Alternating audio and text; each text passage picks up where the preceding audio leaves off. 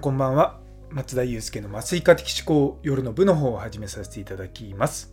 こちらは私のざっくばらんとした日常を語る会になっておりますのでお気軽に聞いていただければと思います。というところでいや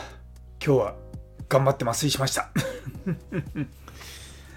あのー、大学病院でですね働いていてまあちょっとまあ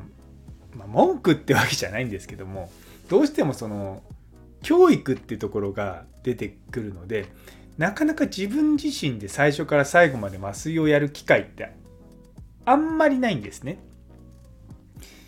でやっぱり麻酔科なので僕も 麻酔かけるのすごい好きなんですよ。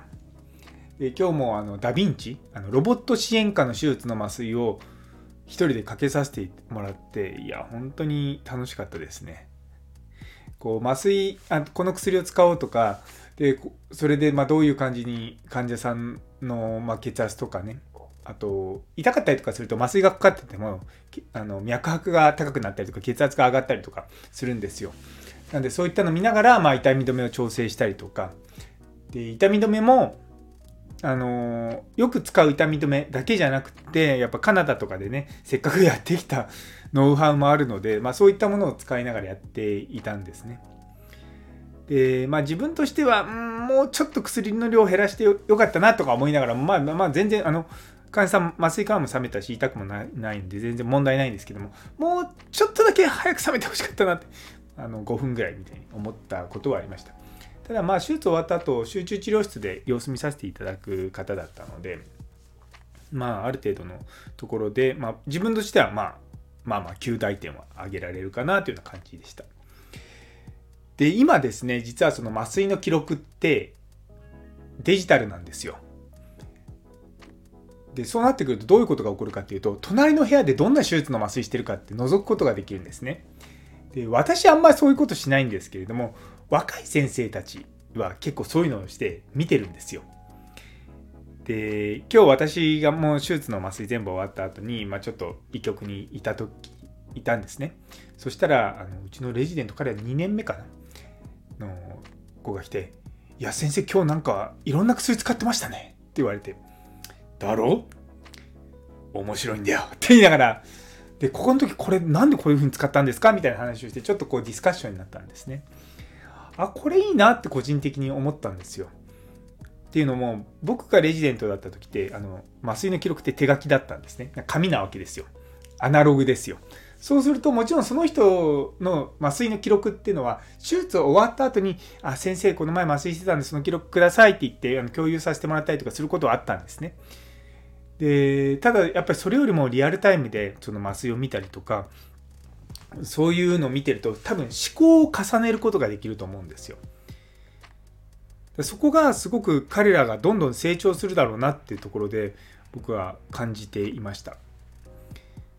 私の麻酔はですねあの変わった麻酔ではないんですね。ただその日本で学んだ後にカナダで渡ってそこでアレンジされてでまた戻ってきた感じなんですよ。だから完全な日本流でもないし、完全なカナダ流でもないし、ある意味松田流に近いところはあるんですけども、私そもそもいろんな薬使うの好きなんですよ。あの、一つの薬だけでやるのは、確か一時期はそういったことやってたんですけども、ある時、やっぱ料理と一緒だなと思って。あの、例えば、調味料ちょこっとこう隠し味じゃないですけどピリッとするような味とか締まるとかあのそういうふうに考えていろんなものをちょっとずつこう組み合わせながらやるっていう麻酔を今よくやってます。でもな組み合わせが悪いとまあすごい味になっちゃうみたいなことはなくはないんですけども。でも自分自身はなんとなくこういう感じでやっていくとかいいのかなと思って。今日も自分の予想通りの麻酔の結果でした。さっきあのもうちょっと早く冷めてほしいと思ったって言ってたんですけども。そう患者さんの血圧と脈拍が上がってこれは痛がってるのかそれともそもそも診断されてない高血圧があるのかとか思いながらですね麻酔をかけているんですよ。でそこで私は、これは多分痛がってるんだよなと思って痛み止めをちょっとお量多めにしたら途中からそんなに必要なくなったんですよね。だからあーちょっとそこのところの見極めが甘かったなっていうのが自分の中の反省点です。だからあそこのところでもうちょっとモルヒネの量を 3mg グラム減らせばよかったのかとかいろいろそんなレベルです。あのちなみにですねモルヒネとか普通に手術中使うんですけどもあのー日本日本だとあんま使わないのかな？分かんないけど。うん。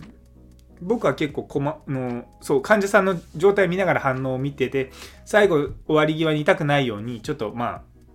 痛み止め足すんですけれどもその足した時の反応を見てああこれすげえよく効いてんだろうなと思って。そう。0.2cc だけモルヒネを余らせるみたいなことをやってました。あの通常だと結構みんなそれぐらいだと余らせる、ま、麻薬ってですね余ると余るでこう残った液体を薬局に返却しなきゃいけないっていうちょっとめんどくさいルールがあるので、まあ、使い切っちゃうことが多いんですけれども今日はあこれ多分使い切ったらこの人僕の冷めてほしい時間内に冷めてくれないと思ってですね。あの今日はちゃんとそこら辺残してやっていきました。そこら辺の塩梅がねそう雑にやってるとできないんですよ。雑にやっちゃうとそれでまあ冷めなくなっちゃったみたいになっちゃう。そう。ね。だから今日は自分でこう麻酔を組み立てながらいろいろとやってて楽しかった一日でした。麻酔のこうかける時っていうのは導入っていうんですけれども麻酔の導入もですねもうパッパッパッパッってやっちゃってあの自分一人でやるとですねあの僕もともとイラチな性格っていうかこうもうせっかちなんですよ。何でもかんでもパッパッパッパってやりたがるんででそれをスムーズにやってたんですけれども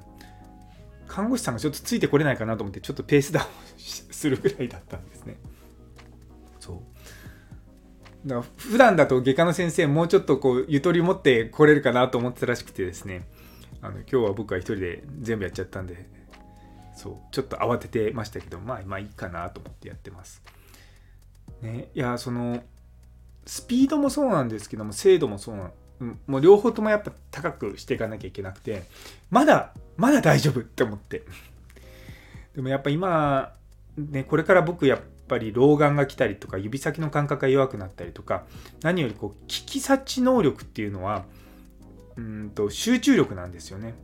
あこれ今ダメかもってふと思ってその時にパッとどういう反応するかとかそういったのすごく大事なのであのー、まだ何も何かが起こる前にアクションを起こすことは機敏にできるんですがこれが10年後には難しいだろうなっていうふうに思ってます。なんでそれまでにまあ僕と同じ麻酔じゃなくて全然いいんですけれどもやっぱそういうふうに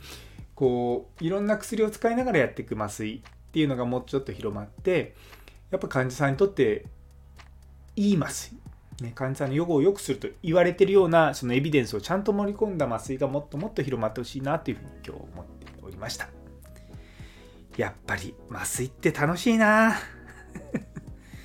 というところで、え、最後まで聞いてくださってありがとうございます。今日という一日が皆様にとって素敵な一日になりますように。それではまた明日。